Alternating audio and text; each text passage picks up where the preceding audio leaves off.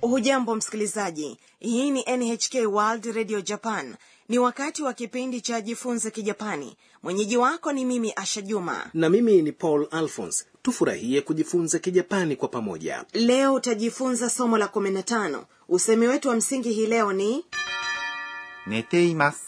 wamelala mhusika mkuu katika kipindi hiki ni ana mwanafunzi kutoka thailand leo ana anaelekea katika duka la kuuza vitabu ambalo liko shinjuku na rafiki zake sakura na rodrigo treni waliopanda itawasili katika kituo cha mwisho cha shinjuku muda mfupi kutokea sasa sasa hebu tusikilize mazungumzo katika somo la 15 usemi wetu wa msingi hii leo ni 寝ています。 yani wamelala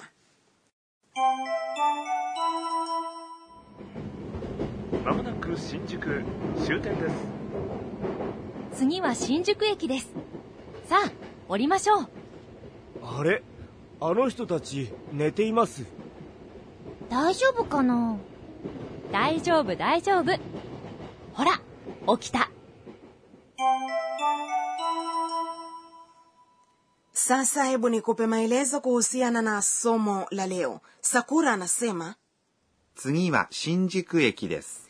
yaani kituo kinachofuata ni shinjuku 次 ni kinachofuata は inaonyesha mada 新宿駅。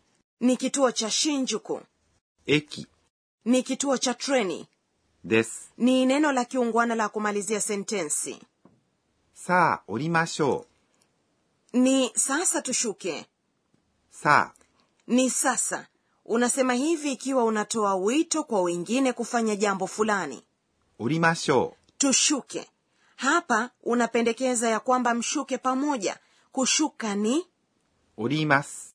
ikiwa utabadilisha mas kuwa ましょ unatoa pendekezo asha ninaweza kusemaje ikiwa ninataka kwenda mahali na wewe kwenda ni ikimas kwa hiyo ninaweza kusema ikimasho E, hiyo ni sawa paul lakini unahitajika kuwa mwangalifu kuhusiana na jambo fulani unaweza kusema hivi ikiwa una uhakika ya kwamba wenzako hawatapinga pendekezo lako vinginevyo usemi huu unaweza kusikika kama wa kulazimisha jambo au kitu kufanyika kama ni hivyo nitasemaje ikiwa ninatoa pendekezo huku nikiwauliza wengine kama watakubali au la katika hali kama hiyo unaweza kusema う。ませんか。 badala ya masho umejifunza namna ya kutumia masenka katika somo la kumi na tatu 行きませんか yaani unaonaje tukienda pamoja ni neno la kiungwana la kutoa pendekezo lako rodrigo amebaini kitu fulani あれあの人たち寝ています。 he wale watu wamelala japani watu wengi hushikwa na usingizi kwenye treni あれ inaonyesha mshangao あの人たち。 ni watu wale inajumuisha kionyeshi あの yaani ile au wale na 人たち。 yaani watu ambayo ni wingi wa 人。 yaani mtu kwani nomino za kijapani haziko sawa kwa umoja na wingi nafikiri tumejifunza kuhusiana na hilo ndiyo hiyo ni kweli lakini ukiweka tach mwisho wa nomino au kiwakilishi nomino inaweza kuwa kwa wingi kwa mfano unapoweka watashi yaani mimi na tach pamoja na useme 私たち。 inamaanisha sisi oh kumbe 寝ています。 ni wamelala huu ni usemi wa msingi kwa hii leo ili uwe na usemi huu kwanza badilisha kitenzi 寝ます。 kulala hadi katika kitenzi cha umbo la te 寝て na uongeze います。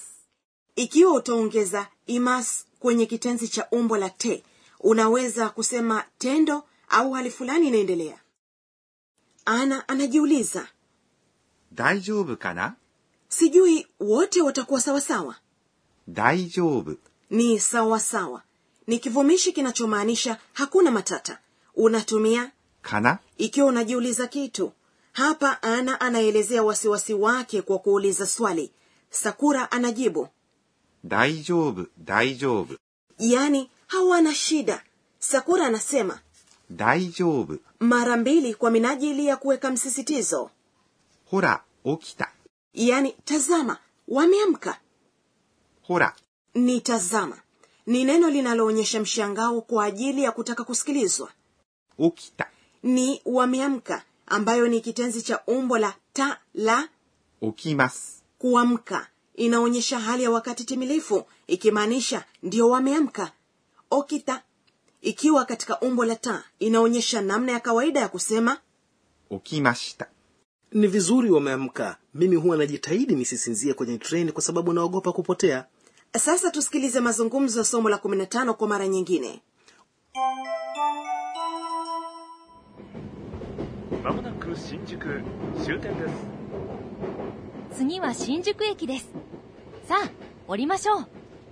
あれあの人たち寝ています大丈夫かな大丈夫、大丈夫。ほら、起きた。 na sasa ni wakati wa kona ya mwalimu tufundishe msimamizi wa kipindi ni profesa kani tokunaga ambaye anatueleza mambo ya msingi katika somo la leo Leo tumejifunza kivumishi kipya daijobu, ni sawasawa. Ninaweza kusema nini ikiwa mambo hayako sawasawa? Tafadhali tufundishe namna ya kutengeneza umbo la kukanusha la kivumishi. kama ni hivyo tumuulize mwalimu wetu 私が教えましょう mwalimu anasema katika somo la 13 tulijifunza ya kwamba kuna aina mbili za vivumishi vya kijapani vivumishi vya i na vivumishi vya na vivumishi vya i vinamalizia na silabi ya i kama vile 新しい、 yaani mpya na vivumishi vya na huwa na na kabla ya nomino 大丈夫、 yaani sawasawa ambalo tumejifunza katika somo hili ni kivumishi cha na ambacho kinageuka na kuwa 大丈夫な、 kabla ya nomino ili ubadilishe kivumishi cha i kiwe katika hali ya kukanusha unabadilisha i iwe くない、 kwa hiyo kukanusha kwa 新しい、 yaani mpya ni 新しくない、 inayomaanisha sio mpya kuweka vivumishi vya na katika hali ya kukanusha unaongeza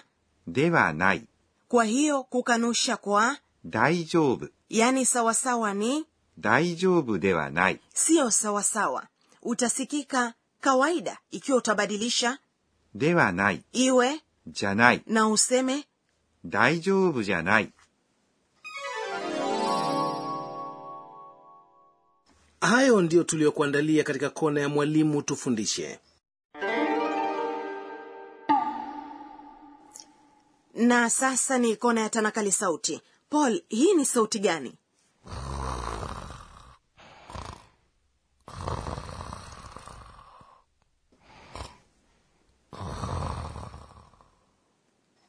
Ni kama mtu anakoroma hivi, au sio?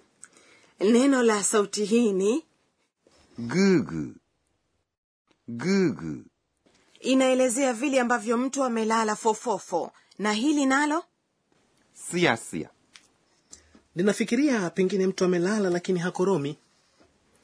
hiyo ni sawa kabisa tunatumia neno hili ikiwa mtoto mdogo amelala vizuri bila matatizo yoyote katika kona ya tanakali sauti hii leo tumekufahamisha kuhusu ぐーぐー、 na すやすや、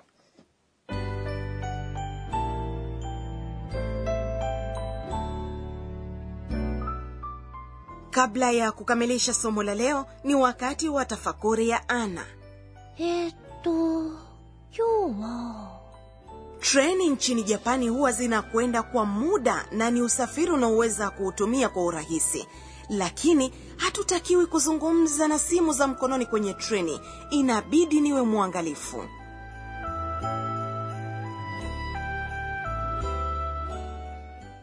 bila shaka umefurahia somo la 15 usemi wetu wa msingi hii leo ni 寝ています。 wamelala Katika kipindi kijacho, Ana na rafiki zake watatembelea duka la kuuza vitabu. usikose kujumuika nasi